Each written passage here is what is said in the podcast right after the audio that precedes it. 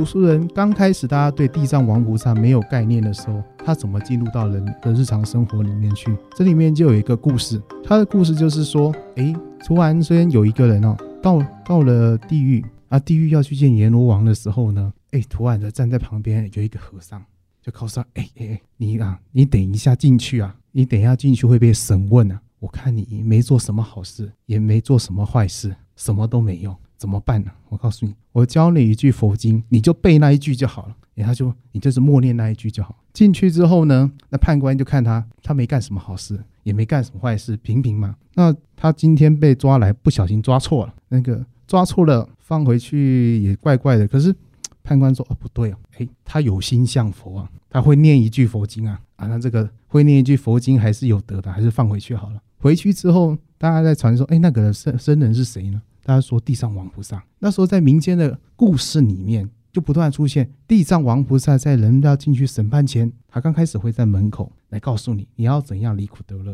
然后慢慢的到了宋代的故事的时候，地藏王菩萨慢慢的走进去，还坐在本还坐在阎还站在阎罗王的旁边，然后告诉他你判错了。民间还创造了经典是地藏王王菩萨为什么会到阎罗王身边？第一个冤错假欲太多了，阎罗王你还是需要个辅佐啊，我慢慢来辅佐你。从辅佐后来变成地藏王菩萨，变成地狱之王，这是蛮有趣的过程。是的哈，那这个确实哈，这是跟我们我们华人的人文思想，还有其实跟政治制度有关系哈。所以那这种方式就大家比较能够理解跟接受啊。那它事实上就是啊，要不要下地狱，就好像以前的那个官府一样啊。那有个判官啊，比如说以前那个政治，好像县老爷。啊，他有什么冤屈啊，有什么案情，就县老爷在公堂上就做一个做一个审判啊，审判以后就决定啊，他是有罪没有罪。那如果把地狱哈、啊、也描述成这样子的话，哎，很容易懂。对，它就是等同于人、啊、人间世的官僚体系。的哎，官僚体系这样整个套过来，对，呃，哎，这样大家都听懂。不管你有没有接受过呃这个所谓的佛教佛教的经典、啊，哎，佛教或者是乃至啊有没有这种呃文化，有没有认识，有没有读过书。大概这个道理都懂，对。啊，所以这种在社会教化上应该是有很大的力量，对。啊，所以就劝劝善嘛，哈，就是要那个断恶。那我想可能是这样的一个、嗯、呃一种情形之下，这种一个转换的过程。不过我们如果仔细看《地藏经》哈，它呃反而不是这样的一个情形，就是说地藏菩萨他不是在辅佐这个阎罗王。阎罗王也不是判官，其实阎罗王跟地藏王的角色是负责什么呢？就是说，因为入地狱是因为自己的观念思想是很严重的智者，因为做了很严重的恶事坏事，他严重的这种行为习惯导致他被自己啊，所以下地狱是自己下去的，也就是自己的心事形成了一个地狱状态，在惩罚自己。那地藏王菩萨跟阎罗王的角色啊，是在那个地方开导他，要劝导他啊，你只要你这个地方不要再执着你这种恶业，那这样如果他能够心开意解，就可以这个离苦得乐，就可以解脱啊，这个倒悬之苦就可以解脱。那这个阎罗天子啊，他事实上他也是菩萨。啊，化现成这个阎罗天子，他等于说掌管啊，它里面还有很多地神、鬼神啊，还有一些帮助大众，因为他少数人嘛，哈，就是他是地狱的管理阶层啊，这个管理阶层哈，地狱的主管，哎，主管，他的主管哈，不是，其实他不是审判，是审判，其实是自己在审判自己，嗯。啊，但是这种不容易讲清楚，那也许啊，就用官府审判的这样在流传在在民间啊。对，但是事情就有好有坏啊，就变成好像说，哎，那是不是别人在审审判自己？好像自己做了坏事，好，那如果我逃过这个审判，是不是就没事？嗯嗯啊，如果从我们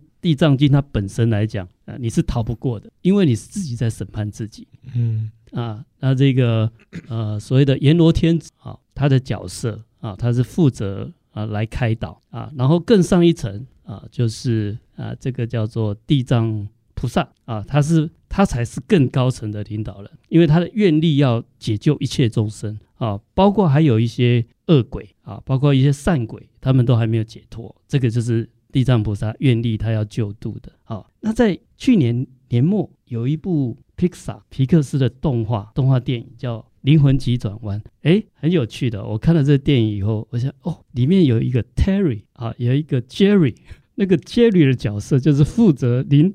就是在辅导这些灵魂的，还有灵魂导师啊。这个 Jerry 的角色事实上比较像地藏王菩萨，嗯、那这个 Terry 就负责就是说有没有三界六道各就各位，该下地狱有没有下地狱。就是我在监督的，哎、欸，对对，就比较像呃阎罗天子的这个角色，一个是监督者，一个是辅导，哎、欸，一个是呃一个就是灵魂的导师这样子，那一个是在看看哈、啊、有没有跑掉的啦，有没有啊就不要乱了套的啦，那该投生的没有投生啊，然后这个呃该死的没死，好、啊、这些，他有两个角色啊，那个动画很有趣啊，他们把它用那种。呃，现在三 D 的形象啊，来去描述哈、啊、这两个角色啊，一个叫 Jerry，一个叫 Terry 啊。如果两位有看过这个这部电影的话哈，哎、啊，我个人觉得他这部电影哦，可能他的版本有参考《地藏菩萨本愿经》嗯，哦、啊，当然了，呃，据他们的工作室讲，他是参考了非常多的宗教的这种鬼魂的思想啊所拍的一部片。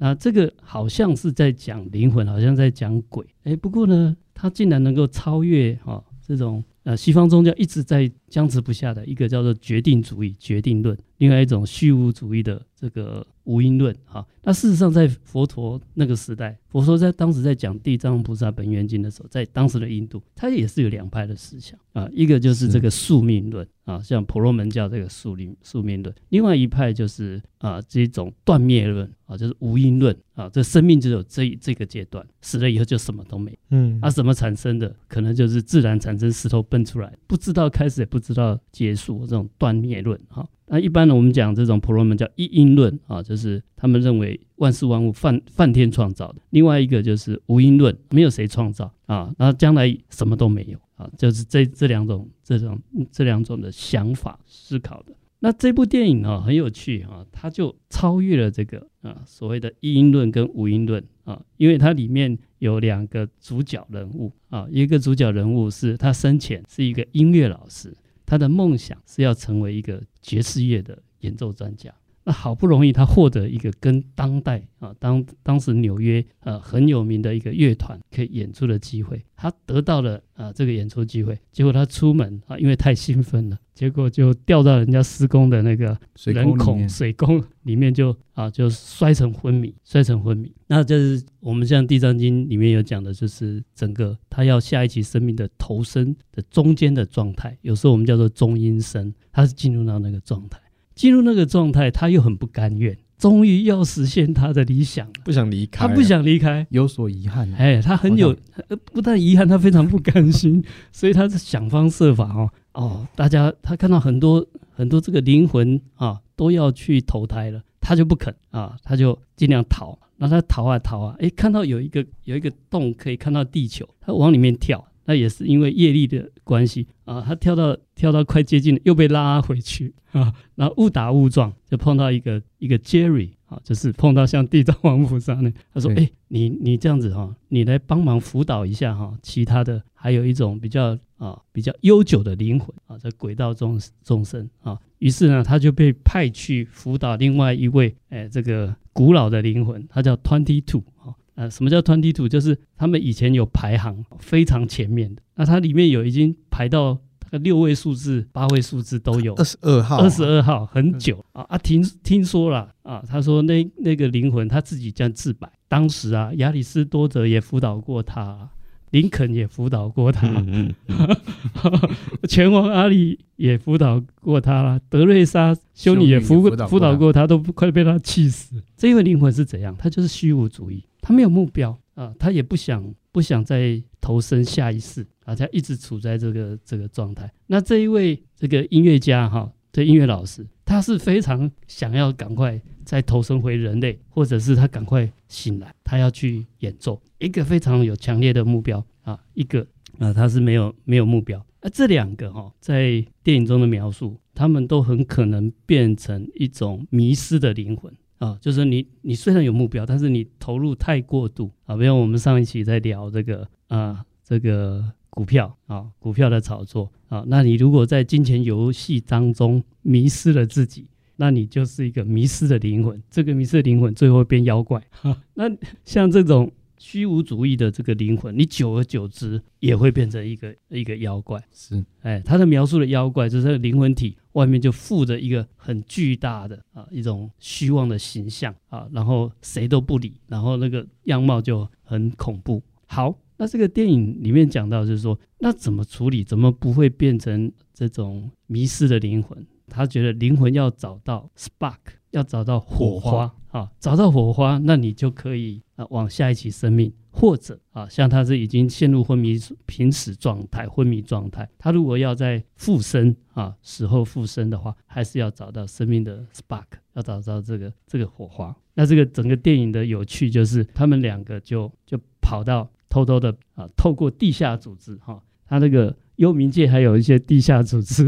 啊，这些地下组织的人就是因为他太忘我了，然后就跑到这种忘我状态，这种忘我状态跟这个幽冥界的界限不不是很明确的时候，那这些呃这些逃跑的这些忘我的这些呃这些灵体啊，就来帮助他们两个啊，就逃到地球去找找这个火花啊，结果呢两个。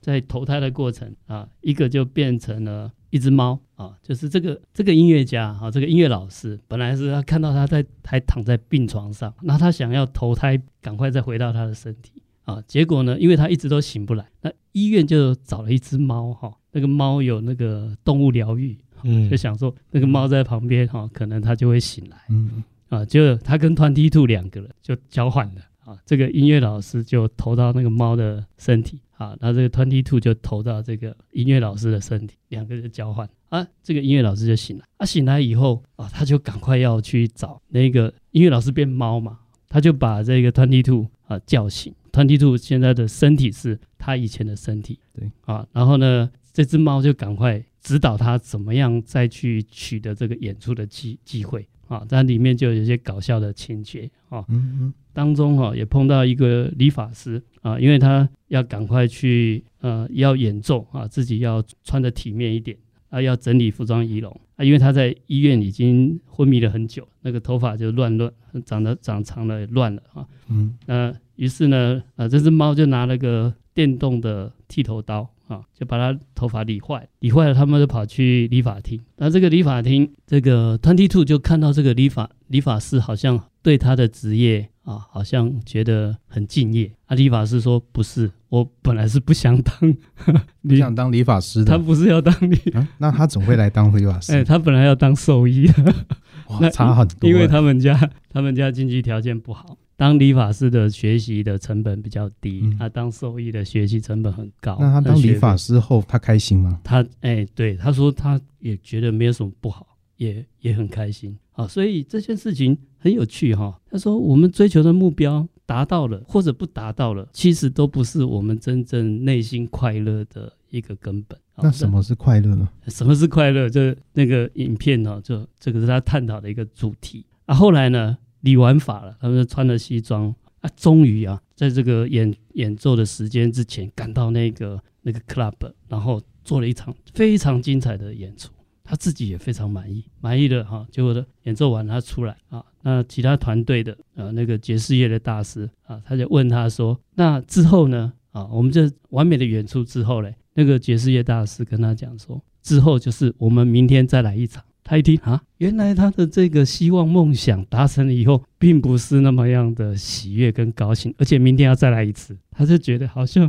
变成回到那种变成日常的那个工作工作的状态，嗯、那个喜悦完全没有。结果那个爵士乐大师一听到啊，他跟他讲了一个寓言故事啊，可能两位也听过啊，有一条小鱼跟一条大鱼说：“我想要找到 ocean，我要找到海洋。”大鱼跟他讲说：“哎，你就已经在海洋。”小鱼跟他讲说。这是水，这不是海洋啊！所以我们一直在追求自己的梦想。那达到梦想以后，好像又不见得有实现梦想那个快乐，反而是我们刚开始想要去追求梦想那一种才是我们的快乐。追寻的过程更重要。哎，是的，是的，嗯，而且好像出当你那个出发点那个初心是的，那个好像是真正你快乐的原因哦。是的，是的。所以《华严经》说不忘初心、嗯、啊，就是你你刚开始那个啊，你的动机啊，你要寻求梦想那个动机，还有那个过程，才是我们真正快乐的。好，那至于是不是达到，或者有些人达不到，他其实都不是快乐，会是痛苦啊。反而要告诉我们，应该要把握